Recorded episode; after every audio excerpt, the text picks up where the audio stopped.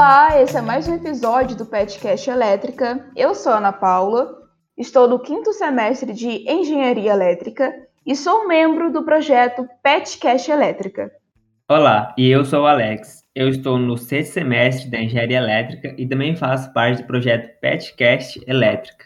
Nesse episódio, iremos falar sobre as disciplinas que se tornaram optativas no novo PPC da Engenharia Elétrica. Pois, caso você ainda não saiba, ele mudou recentemente. Isso mesmo. E para vocês saberem, as disciplinas que se tornaram optativas foram cinco, né? sendo elas é, Circuitos Elétricos 3, Cálculo de Linhas de Transmissão, Princípios de Comunicação, Propagação de Ondas e Antenas e, por último, a disciplina de Qualidade de Energia Elétrica. E hoje estaremos esclarecendo alguns pontos importantes para essas mudanças e sanando dúvidas. E para isso convidamos para conversar conosco a Camila, coordenadora do curso de Engenharia Elétrica. Seja muito bem-vinda, Camila. Pode se apresentar, fica à vontade. Olá, pessoal. Bom, primeiro eu quero agradecer o convite, é um prazer imenso poder estar aqui conversando com vocês.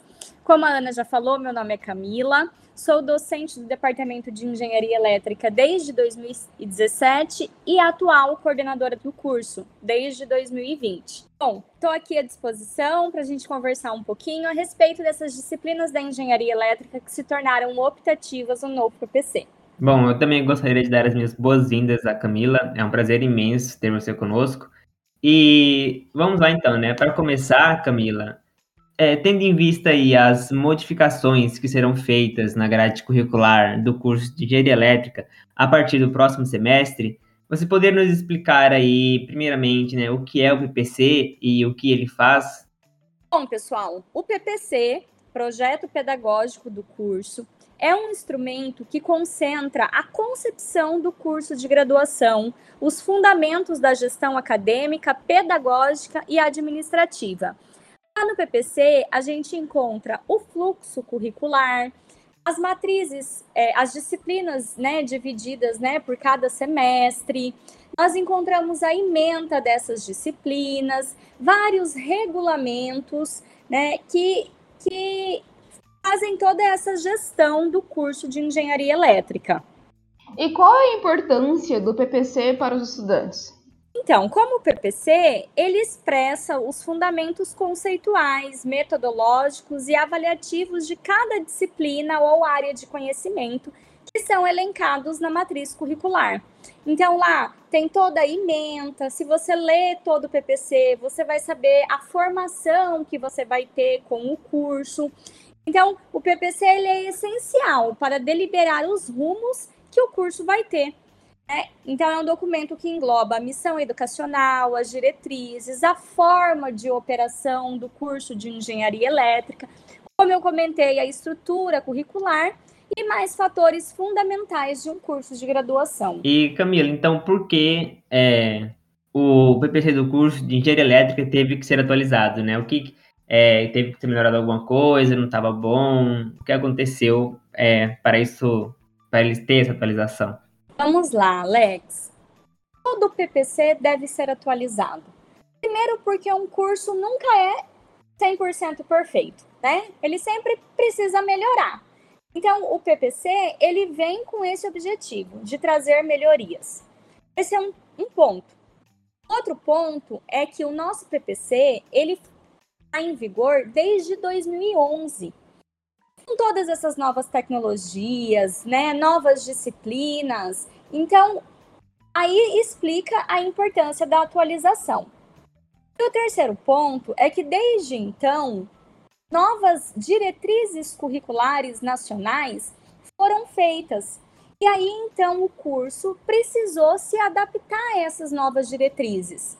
Por exemplo, disciplinas que antes não eram necessárias ter no PPC, como por exemplo a disciplina de antropologia, dentre outras disciplinas, passou a ser obrigatória né, dentro dessas DCNs. Então a gente precisou se adequar.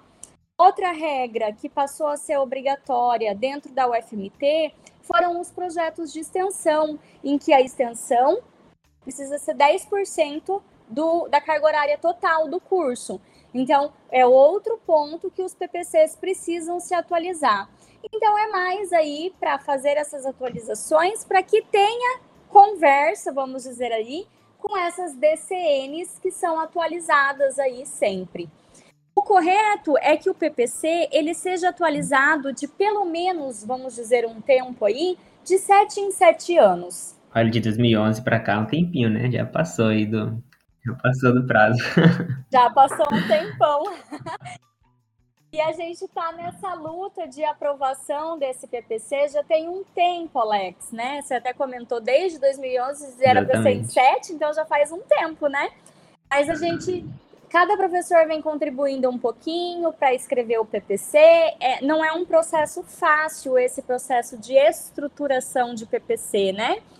Mas ficou pronto agora, a gente conseguiu a aprovação no ano de 2020, né? Para que em dois anos ele entrasse em vigor, que seria agora em 2022/1. O Alex disse anteriormente, ele citou algumas disciplinas que foram, que deixaram de ser obrigatórias e se tornaram optativas. Tendo isso em vista, eu gostaria de saber qual foi o motivo dessas disciplinas em específico é, terem sido escolhidas para se tornar optativa.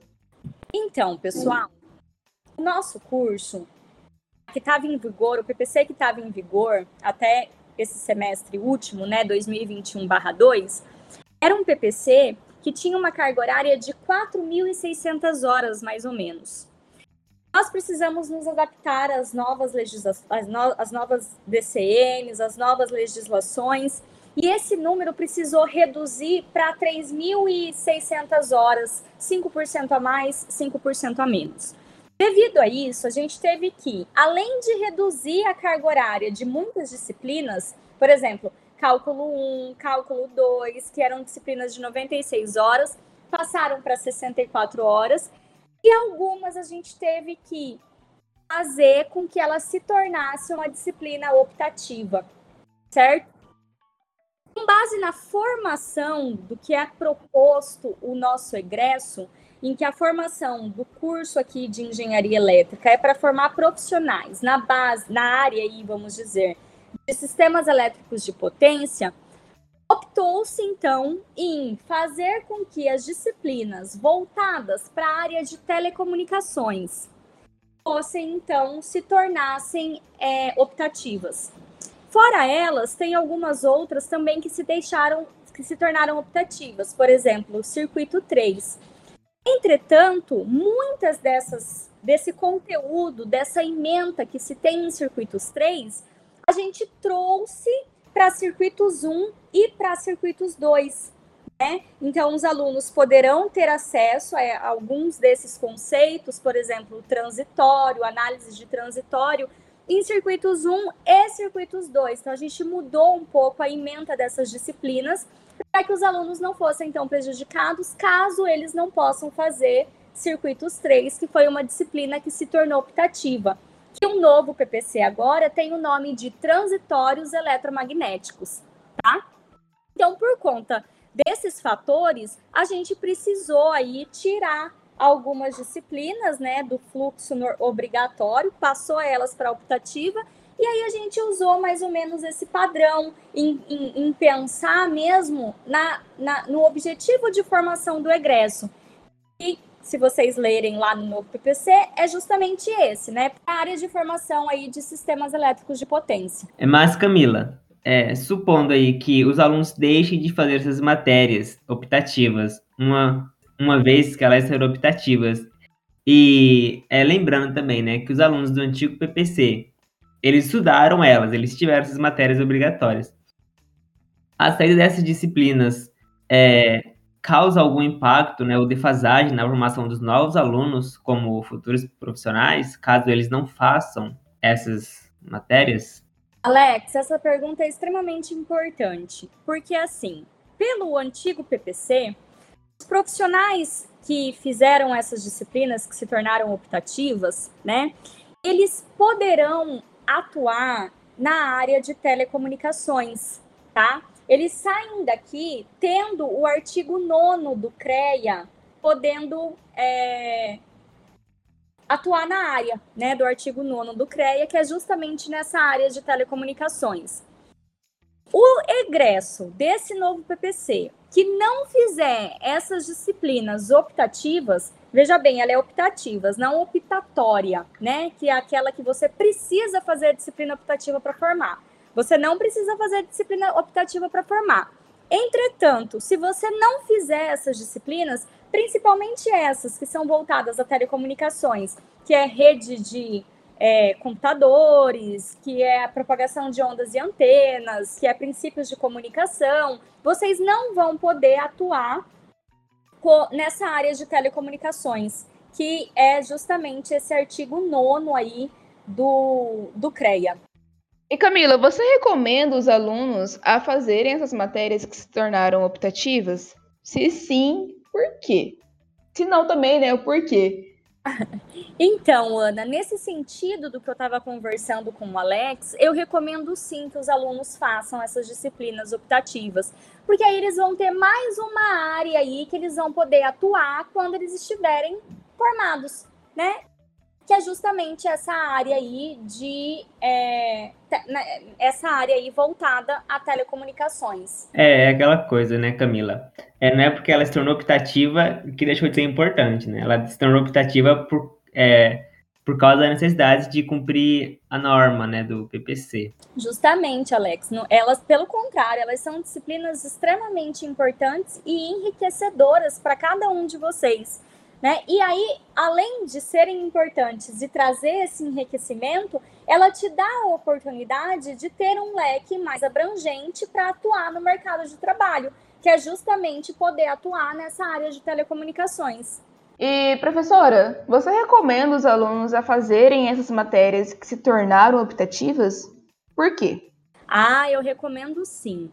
Primeiro, pelo que eu já conversei com vocês, né? Anteriormente, eu falei para vocês que fazendo essas disciplinas optativas, vocês vão ser aptos a é, executarem o artigo 9 do CREA, que é trabalhar justamente nessa área de telecomunicações. E eu percebo que essa área de telecomunicações é uma área que está crescendo bastante, principalmente Aqui no Brasil, no estado do Mato Grosso, né, com a implantação do 5G, e agora aí já pesquisas, né, falando sobre 6G, enfim. Então eu acho que é, como futuros profissionais, vocês terem a possibilidade de atuar nessa área que vai crescer bastante aí no mercado é de extrema importância. E não só essas disciplinas, a disciplina de qualidade da energia elétrica, para vocês trabalharem aí com consultoria, na área de qualidade também é importante. Então, o que vocês puderem fazer de disciplina optativa só vai engrandecer o currículo de vocês. Realmente, é, são, são áreas é, muito enriquecedoras, né? conteúdo muito enriquecedor também. E ficamos muito felizes da sua participação e do, da contribuição que você fez né, aqui para sanar nossas dúvidas, para comentar um pouquinho né, de como vai ser, é, de como são essas matérias, e essas mudanças no BPC. Eu que agradeço, é, Alex, Ana, o pessoal do PET. O trabalho de vocês é extremamente importante para atualizar nossos alunos, para levar informação para o mundo externo também, né? Não só aqui para a comunidade interna. Então, parabenizo vocês pelo projeto. E fico muito feliz todas as vezes que vocês me fazem o convite para poder participar e contribuir um pouquinho com, com todos vocês. é muito conhecido assim. Nossa, eu agradeço imensamente a sua presença, Camila, sua disponibilidade. Eu sei que não é fácil. É... Quer dizer, na verdade, eu nem imagino o quão difícil é ser coordenadora. E por isso eu agradeço muito a sua disponibilidade para poder gravar esse episódio e levar informação, ajudar a levar informação para os alunos. Sendo assim, nós finalizamos mais um episódio. É, nos sigam nas redes sociais, fiquem atentos com as, os nossos próximos episódios e até mais. É isso aí, pessoal. Muito obrigado por ouvir a gente e até o próximo episódio. Tchau, tchau, pessoal.